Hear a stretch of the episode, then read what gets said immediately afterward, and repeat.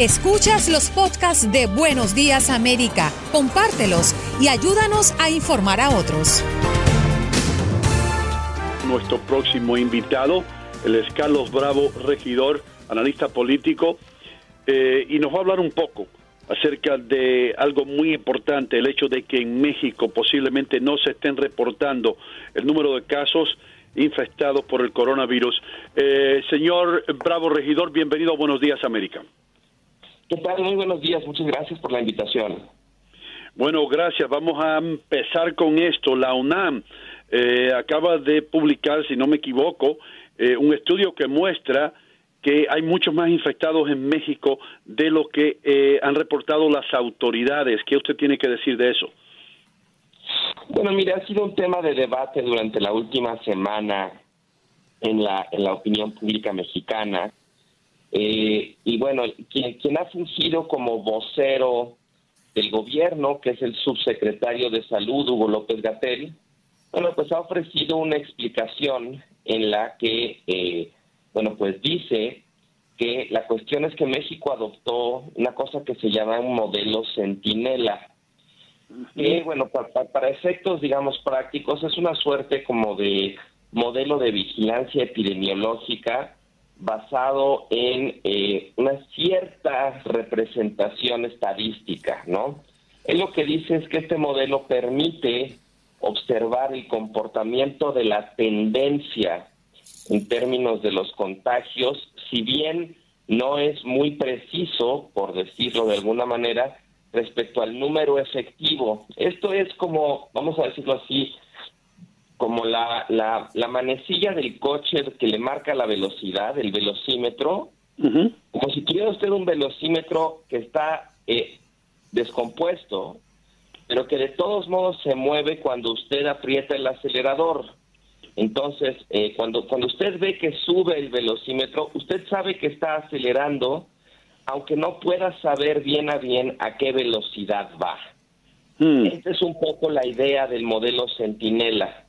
O sea, si sube el número de casos, pues aumentará el número de, eh, de contagiados que el, que el modelo Centinela detecta, si bien no podemos tener mucha certeza respecto al número efectivo de contagiados. Ahora, la cuestión, más allá de los detalles técnicos de este modelo, es que pues ya sabemos hoy en día que uno de los principales factores que está eh, conduciendo la epidemia son los eh, las personas contagiadas que son asintomáticas.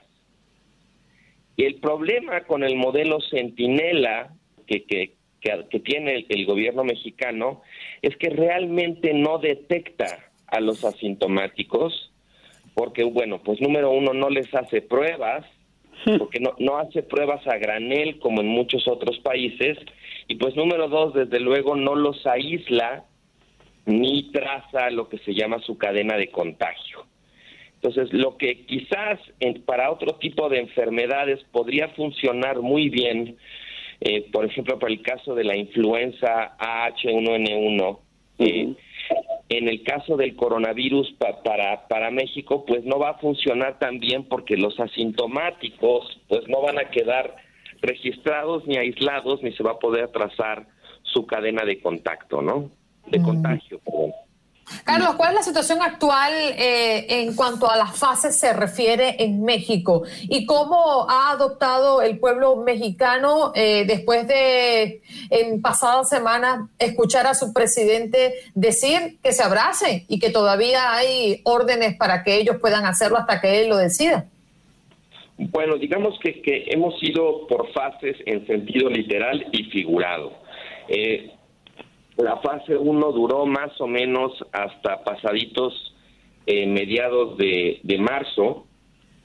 Eh, fase 1 implicaba lo que se llama contagio por importación, es decir, que todavía se suponía que eh, las personas contagiadas habían, habían adquirido el virus por, por haber viajado fuera de México o por haber sido contagiadas por alguien que había viajado, ¿no? Ese era el supuesto. Sin embargo, pues sí hay un caso muy inquietante, que es el de la primera, la primera muerte registrada en México, eh, digamos, por coronavirus, es el caso de una persona que no adquirió el virus por contagio. Entonces, cuando estábamos todavía en la fase 1, eh, el, primer muerto, pues ya no fue por contagio por importación, sino por lo que se llama contagio comunitario. Eh, la definición que ofreció la propia autoridad al respecto es que el contagio comunitario es aquel que ya no se puede trazar eh, la cadena de contagio de modo que conduzca a alguien que haya viajado, ¿no? Entonces, esto pues sí, a mí me parece un indicador de que de alguna manera eh, las fases epidemiológicas en las que México iba, pues estaban retrasadas respecto a lo que estaba pasando a nivel de campo con la epidemia, ¿no? Si nuestro primer muerto ya fue contagio comunitario, pues eso quiere decir que seguramente el contagio por importación eh, terminó mucho antes de que nosotros cambiáramos de fase, ¿no? Eh, el presidente López Obrador, como otros mandatarios eh, en, el resto del mundo, empezó, digamos, con una actitud bastante relajada, minimizando o relativizando la gravedad de la epidemia, y no fue sino hasta que avanzó el fenómeno, eh, que empezó a haber más contagios, más muertes y que su propio gobierno empezó a emitir recomendaciones mucho más severas, que el presidente, digamos que poco a poco se fue poniendo al día.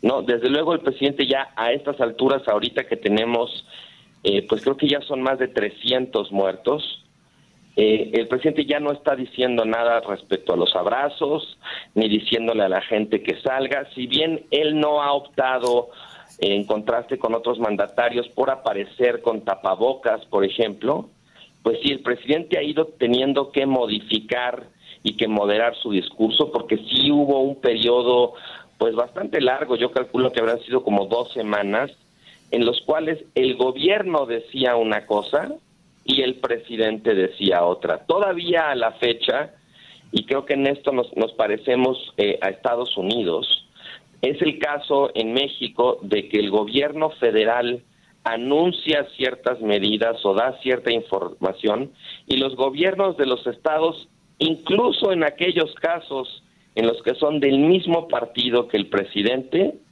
pues anuncian otras medidas o tienen otra información. Un caso paradigmático en ese sentido es lo respectivo al uso del tapabocas. El gobierno federal ha sido muy renuente a eh, obligar al uso de tapabocas, pero varios gobiernos locales están siendo muy agresivos en cuanto a la promoción de su uso. Y como eso hay un montón de ejemplos donde parece que cada gobierno se va por su propio camino, se va por la libre, como decimos en México, y pues sí se echa en falta una coordinación general o, medidas, digamos, de aplicación universal en todo el territorio, ¿no? Carlos, eh, estoy viendo las cifras eh, de la situación en México y tiene a este momento 5.014 casos confirmados de contagio, 332 personas fallecidas. Esto es algo bajo si lo comparamos con lo vivido en países europeos o en estados de Estados Unidos como New York, New Jersey, Michigan, Luisiana, California, la misma Florida donde yo me encuentro, pero eh, es alto si lo comparamos con naciones centroamericanas como El Salvador, como Guatemala, Honduras, Nicaragua, Costa Rica, que han logrado mantener sus números bajos. ¿Cómo está en este momento México en la realización de pruebas para determinar el coronavirus, para saber si realmente son estos los números? Bueno, mire, como le decía, sí, sí eh, la propia autoridad ha reconocido que no se han hecho eh, muchas pruebas. Eh, digamos, otro dato interesante es el número de pruebas por cada 100 mil o por cada millón de habitante, habitantes. El, el, el, marcador de México es muy bajo. Eso lo que nos dice en cierto sentido es que las cifras de contagios o de, sobre todo de contagios, pues sí están subrepresentadas. Eh, hace unos días también se hizo público un dato en uno de los boletines epidemiológicos un brinco muy, muy abrupto en cuanto al número de eh, neumonías atípicas o, de, digamos, enfermedades eh, respiratorias agudas, durante las últimas semanas creció muchísimo el número de contagiados, siendo que ya no estamos propiamente en temporada de neumonías, ya ya ya está bastante entrada la primavera. y esto se, hay las hay las pruebas ¿Hay las pruebas para hacerlas o no las hay? ¿No hay capacidad para hacer las pruebas? Al principio el argumento del gobierno mexicano era que no hacía falta hacer tantas pruebas por el modelo Centinela. Después también se dio el argumento de que hacer pruebas era muy caro. Entonces el gobierno las estaba dosificando. Ahora ya han eh, mandado comprar muy tarde, en mi opinión, eh, miles de pruebas para empezar a hacerlas de modo más agresivo. Eh, la respuesta concreta a su pregunta sería que México ha ido cambiando la respuesta a la pregunta de cuántas pruebas se hacen y por qué importa hacerlas. Mm, ok. Eh, Carlos, eh, una cosa que, que, me preocupa mientras que tú estás hablando es el hecho de que mm, yo estoy ubicado en el área de Nueva York donde esto ha sido una pesadilla, especialmente en cuanto a, las camas se refiere, ¿no? Y a, los hospitales, eh, todos, todos desbordándose con enfermos.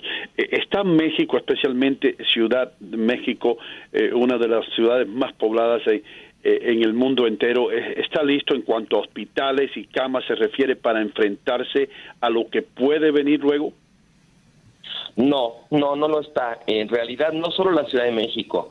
México como país es un país eh, que tiene en realidad una infraestructura en términos de salud bastante insuficiente, ya no digamos para atender una emergencia como el coronavirus, sino en términos generales el sistema de salud, pues queda debiendo en términos de capacidad, de número de camas, número de ventiladores, etcétera.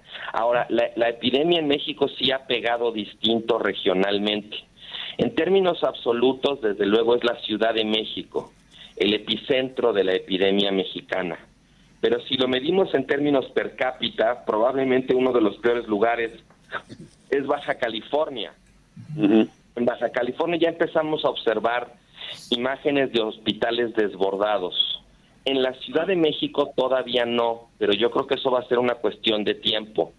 Y lo que estamos observando, sobre todo en México, que tiene muy inquieta a la población, muy nervioso al gobierno, son eh, a médicos, a enfermeras, a personal, digamos, hospitalario, haciendo protestas públicas por la falta de capacitación de materiales para poder ellos mismos atender a los enfermos. Creo que en México tenemos cuestión de 329, es la última cifra que vi, 329 personas del, eh, personal médico contagiadas por mm. la propia eh, epidemia. Esto es casi, casi un, un médico, una enfermera o alguien de un hospital por muerto, ¿no? Y todavía a la fecha sigue habiendo muchos reclamos y muchas noticias en ese sentido. El gobierno mexicano le ha hecho mucha publicidad al hecho de que han mandado traer justo este tipo de material de China, que ya se estableció lo que se llama un puente aéreo, con varios aviones que vienen de China trayendo este tipo de material, pero todavía hasta el día de ayer pues la, la, la, noticia, digamos, a ras de campo en hospitales, en clínicas y en institutos era que no había el material suficiente para que el personal médico pudiera atender sin riesgo de contagio a los enfermos. Has escuchado el podcast de Buenos Días América. Gracias por preferirnos y no olvides compartirlo.